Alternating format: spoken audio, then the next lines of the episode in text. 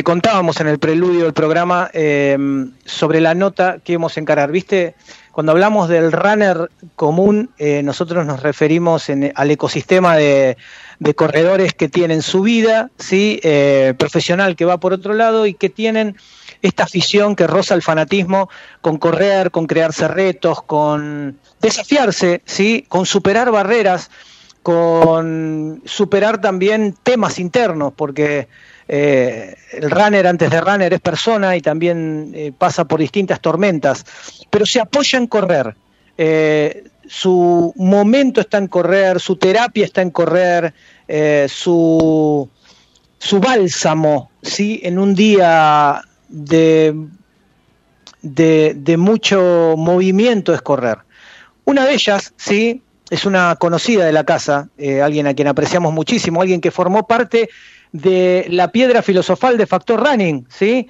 Eh, se trata de Martunani, ¿sí? Eh, o María Marta, como este, es, de la, es de la vieja guardia nuestra, ha formado parte del equipo y nosotros este, siempre aquellos que, eh, con la calidad humana y profesional de ella, nosotros la tenemos como, como parte, de, tipo como si fuera una especie de, jugador emblemático que lo tenemos ahí, que siempre está. ¿sí? Eh, Martu, ¿cómo estás?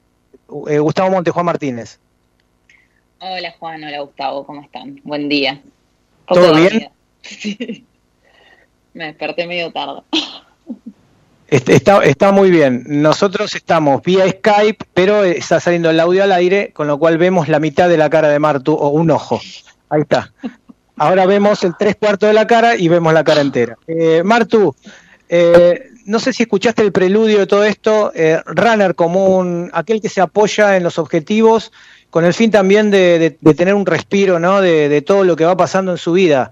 Eh, que la vida tiene sus vaivenes, ¿no? Y más en este año. Y en este año, en este contexto, de repente te planteaste, en este contexto, y lo remarco, te planteaste una historia muy loca. Ayer lo completaste, ¿sí? Eh, estar seis horas corriendo, lo planteaste con una compañera, lo planteaste a través de tu entrenador Oscar Anchuribart, eh, y digo, ¿cómo fue todo esto? ¿Cómo fue tu año? Y yo que es muy parecido al de todos, pero ¿cómo lograste eh, esta historia? Porque hay que entrenarla, ¿sí? No hablamos de lo profesional, hablamos del logro.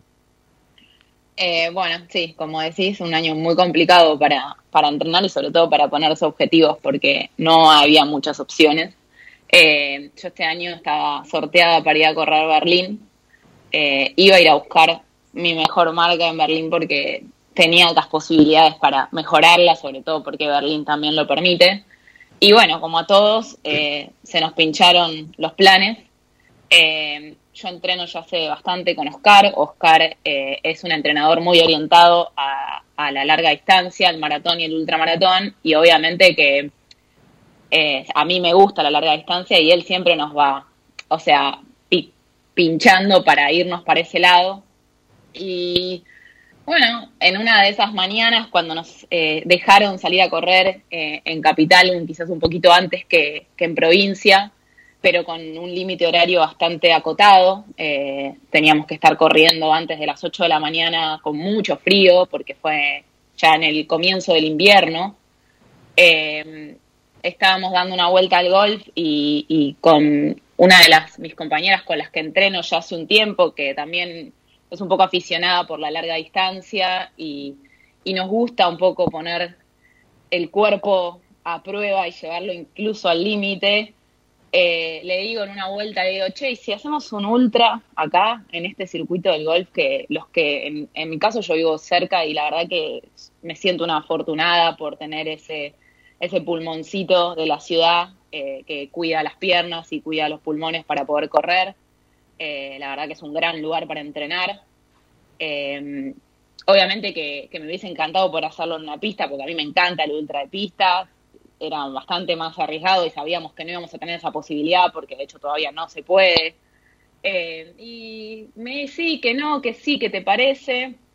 Y como para julio lo hablamos con mi entrenador, no teníamos muy muy en claro qué queríamos hacer, si queríamos correr un maratón o queríamos hacer 50 kilómetros. Eh, y bueno, empezamos a darle vuelta a las seis horas. Es una distancia bastante común en el ultramaratón.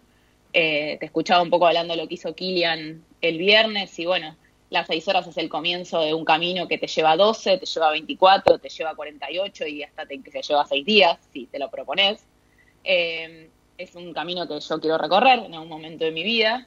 Y la verdad es que dijimos, bueno, hagámoslo, qué sé yo, probemos. Eh, sabíamos que no había nadie que nos iba a, certificar la marca, ni que tampoco, si queríamos parar, podíamos parar. Obviamente que, que no estaba dentro de las opciones internamente en nuestros corazones, digamos. Hay algo que cuando uno arranca un objetivo, si vos pensás que lo vas a abandonar, no sé para qué lo estás haciendo, digamos. Yo sabía que por más que era algo que, que iba a quedar solamente en mi registro, en mi reloj, en mi cabeza y en mi, en mi vida anecdótica, como en una pandemia hice un, seis horas, eh, en el fondo quería que el, número que me refleje eh, y que me reflejó en el día de ayer sea eh, la punta del ovillo, o sea, lo necesitaba.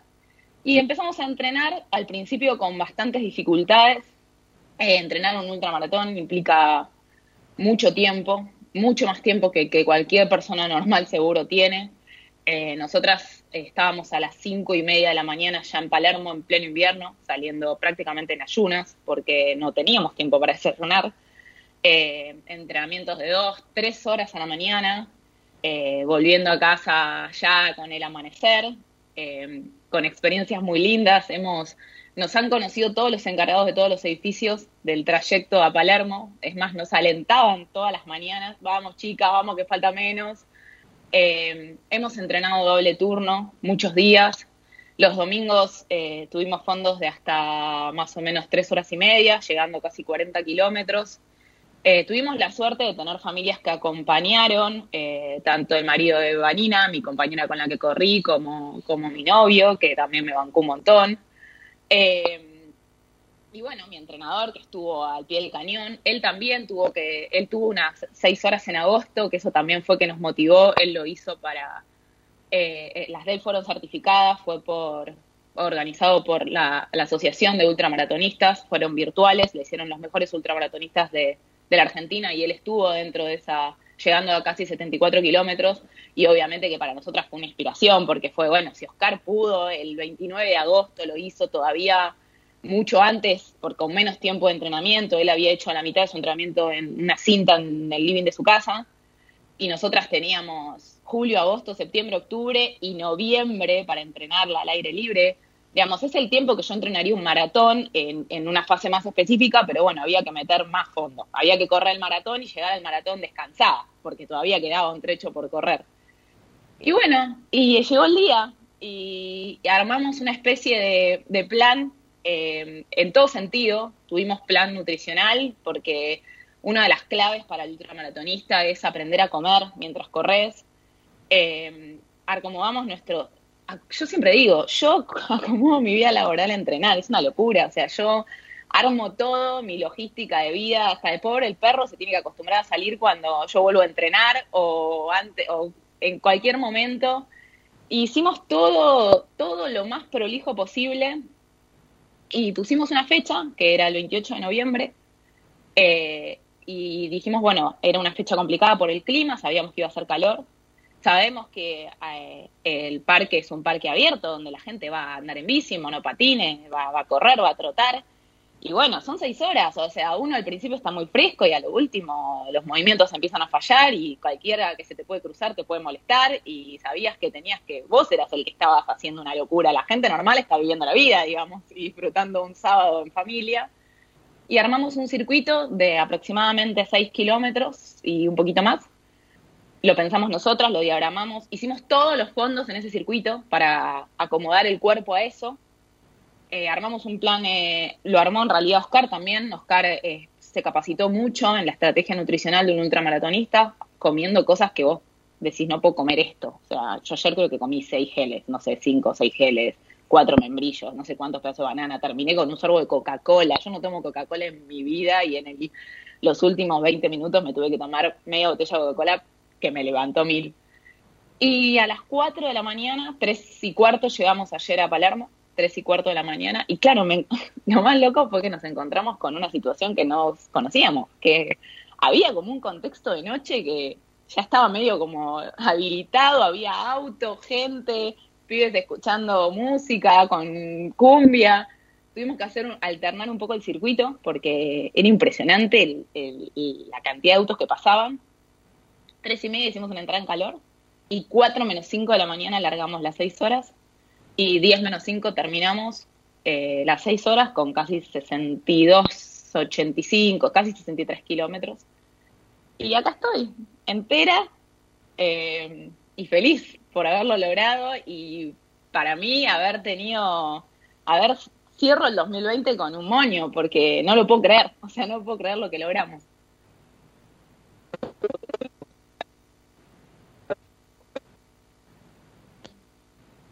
Ahí va. A ver, eh, estás muteado, Juan. No sé si se me escucha. ¿Me escuchás, Martu? Ahora sí. No, Juan no Juan, Juan no se escucha. Eh, estaba, estaba pensando, ¿no? En, en todo esto que. Eh, y, todo esto en, un año de pandemia, digo, logro, imagino cuando les entregaron dos copas ayer, ¿sí? Eh, y esa es la foto que vos compartiste.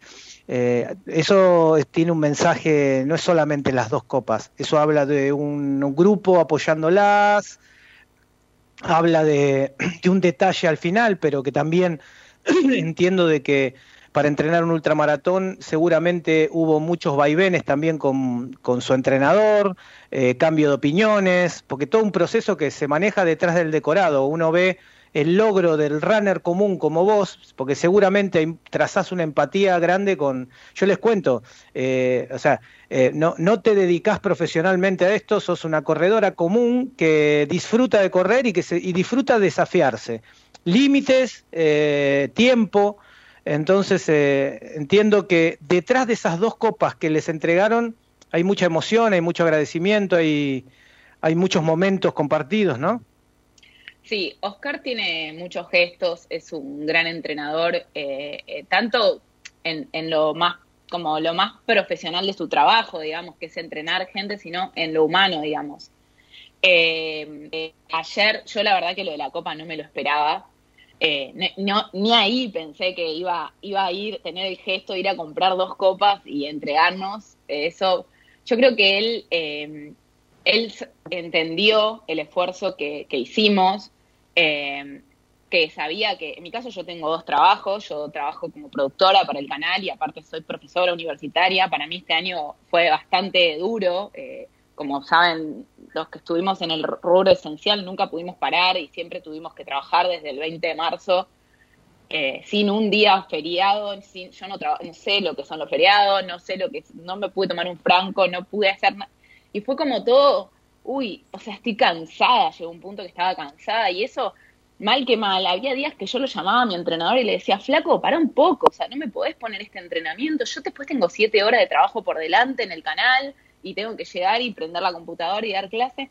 Y en el mismo momento decía, parada, loca, o sea, esta es una elección tuya y es lo que vos querés hacer. Y él te tiene que llevar a lo mejor que él, o sea, él no me va a tirar a que yo me lastime o la pase mal. La verdad que ayer, obviamente que eh, tú tenés tus bajones, yo tuve mis momentos de, debilidad.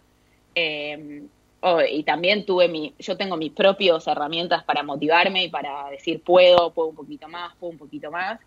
Pero él siempre va, el entrenador siempre va a acompañar en eso, en que vos llegues de la mejor manera y que yo hoy esté acá entera, sentada, con muy poca molestia y con, te digo, me levanté y vi este sol y dije, no puedo creer que no puedo salir a correr porque tengo que descansar, o sea, que, y qué sé yo, o sea, estoy como entera y con ganas de seguir corriendo. Eh, la verdad que fue, fue duro el proceso, pero pero como yo puse ayer cuando subí la foto, es, es algo que si uno se lo propone, cualquier persona lo puede hacer. ¿Hay que sacrificarse? Sin duda hay que sacrificarse. O sea, yo, no sé, yo sacrifico horas de sueño, que es lo que más menos me cuesta, digamos. O, o no, o sacrifico planes, porque yo a las 10 de la noche estoy durmiendo para levantarme a las 5 menos cuarto y salir a correr. Eh, pero sí, es modificar tu vida, la vida de una persona normal y acomodarla a, lo que no puedes dejar de hacer, que es lo que paga las expensas, básicamente. Juan. Sí, ¿me escuchan ahora?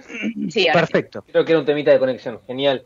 Este, no, decía yo que buena parte de los corredores eh, tienen como eh, uno de los objetivos, uno de los motivos que los hace correr, eh, lo que conocen mientras corren, sobre todo los corredores de trail, todos los paisajes que se ven, todos los lugares por los que transitan, los que corren en calle un poco menos quizá, pero también si corres en una ciudad que no, no es la que vivís, vas conociendo lugares.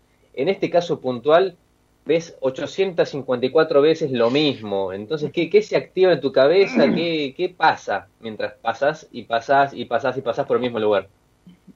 Eh, sí, eh, es difícil. En mi caso, yo es la segunda vez que corro seis horas. Tuve la suerte de, debutar en el 2016 en, en, el Ultra de San Pedro, que se hace en marzo, que también es un circuito de, de 950 metros, en un lugar muy lindo igual, que la verdad que, muy parecido a, a, donde corrimos ayer en el golf, porque tiene como esa, esa, esa fisonomía, digamos.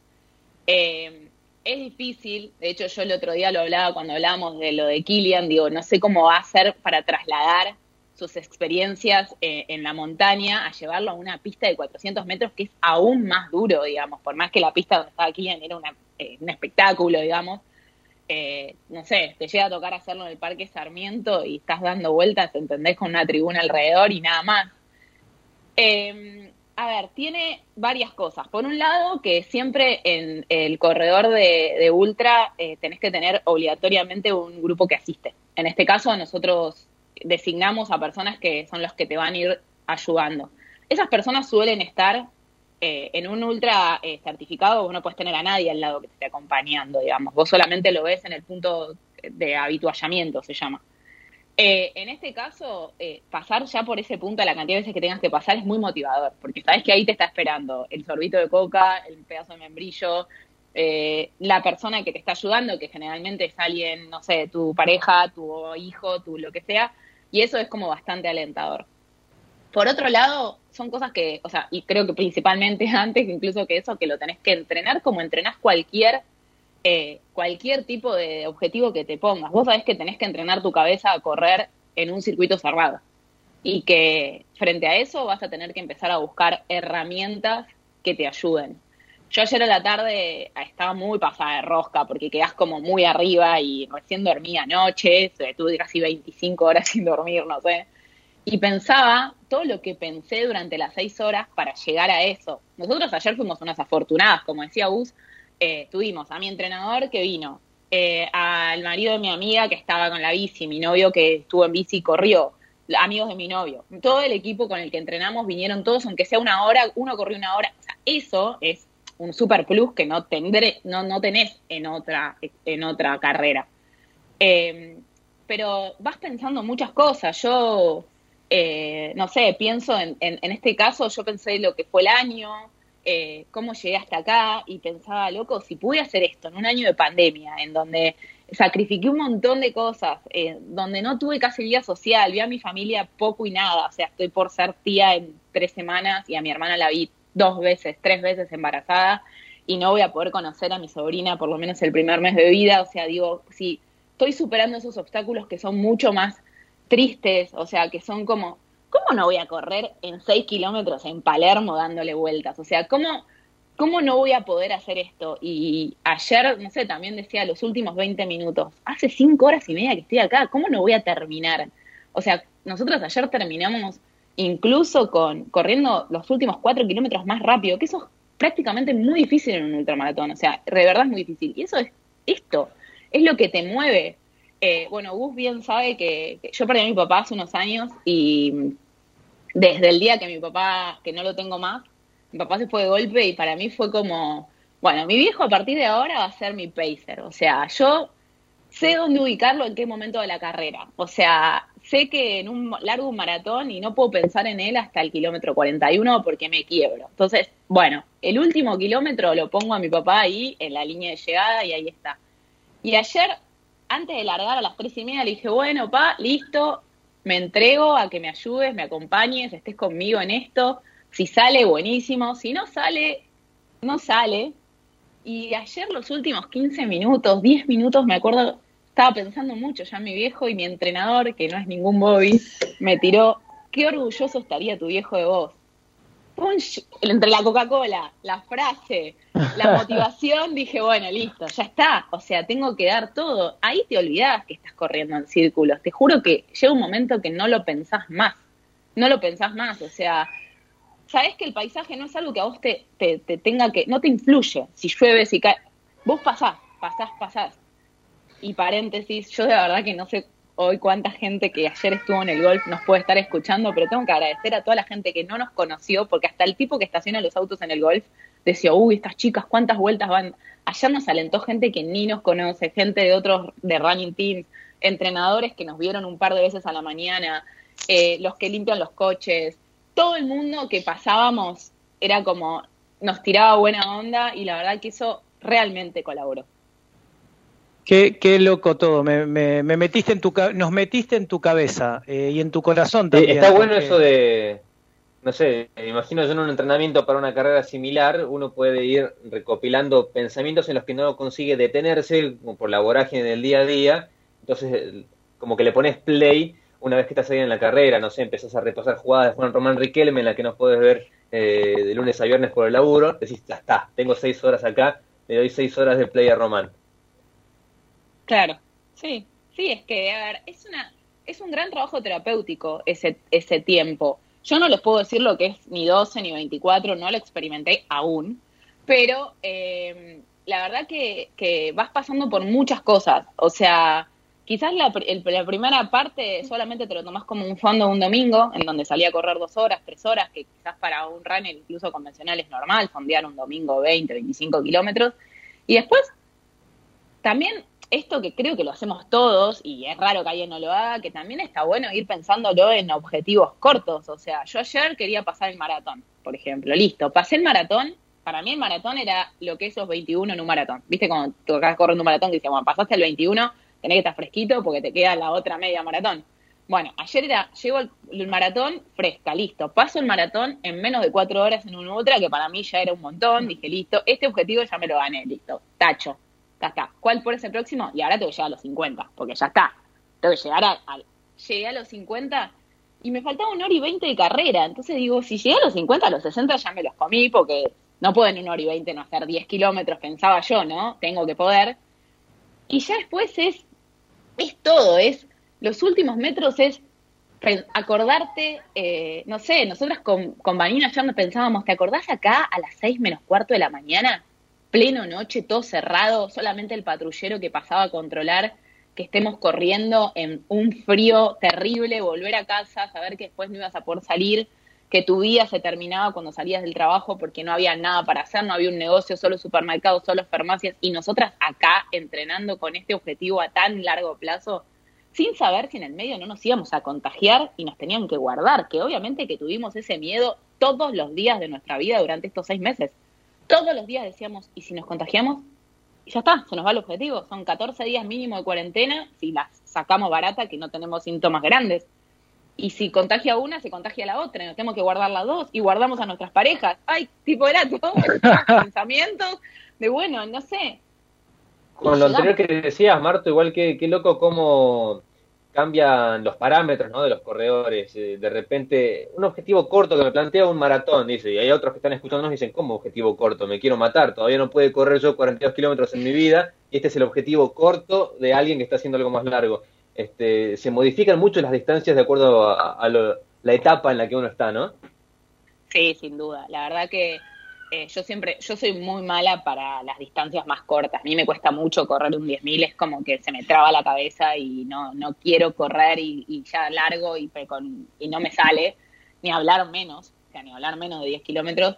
Pero ah, como estoy muy acostumbrada y mis piernas y mi, mi cabeza están acostumbradas a la larga distancia, eh, fui como buscando otro, otros tipos de motivaciones, digamos. Es como, eh, qué sé yo, en los entrenamientos incluso. Eh, para mí no es lo mismo hacer una, ir a buscar ocho pasadas de mil que tener cuatro de tres mil y cómo me las voy tomando. Y aunque no lo creas, a mí me sale mucho más fácil cuatro de tres mil que ocho de mil. Yo en ocho de mil la paso re mal y en cuatro de tres mil la paso bomba porque es otro el ritmo, porque yo ya sé que en tres kilómetros me siento más cómoda, porque hice la primera y la, la última nunca cuenta, entonces en realidad me quedan dos.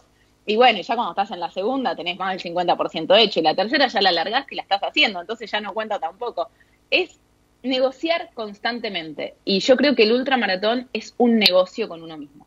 Es un negocio y una carrera de estrategia.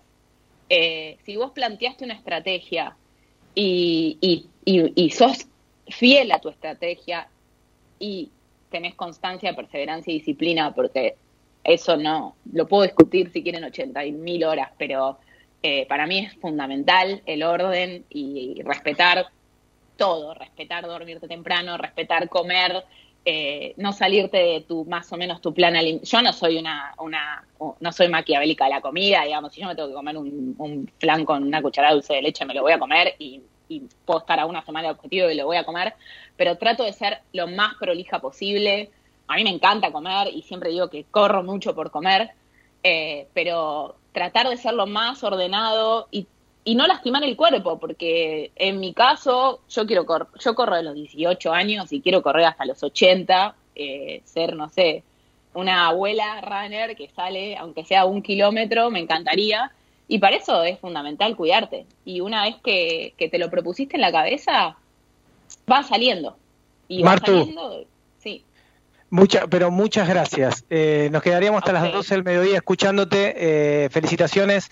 En vos creo que se vieron reflejados muchos, ¿sí? Eh, muchos que viven como vos y viven esto de distintas formas, con más menos distancia, pero con esa pasión que tenés, que se, que se nota, cómo involucras tus afectos, cómo lograste en tu cabeza poder potenciar herramientas que te sirvan para poder lograr objetivos eh, y jugar con esto tan lindo que, siempre nombrás, que es la presencia de tu papá, que no está en la tierra, pero que está siempre en cada uno de tus logros. Eso es algo que, que, es, me, me, genera muchísima, pero muchísima empatía y me siento muy conectado con vos, ya te lo he dicho en línea interna muchas veces, con respecto a esa situación puntual y a otras, ¿no? Pero, pero con esa justamente.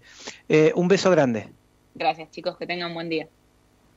Cuídate mucho. Hablamos con Martunani, eh, ella además de productora del canal de la ciudad, docente universitaria, es una runner eh, amateur común que se planteó un objetivo de correr seis horas, sí, junto con una compañera, y lo lograron en el día de ayer, con todo lo que eso implica, sí, muchas horas de trabajo, pocas horas de sueño, pandemia y demás, este, cómo un runner común se plantea esto y lo logra, sí, eso es lo importante, el logro personal, sí, eh, eh, para disfrutarlo, porque a fin de cuentas lo disfrutan ellas, no trasciende eh, más que en el entorno de ella, pero que hace feliz a mucha gente.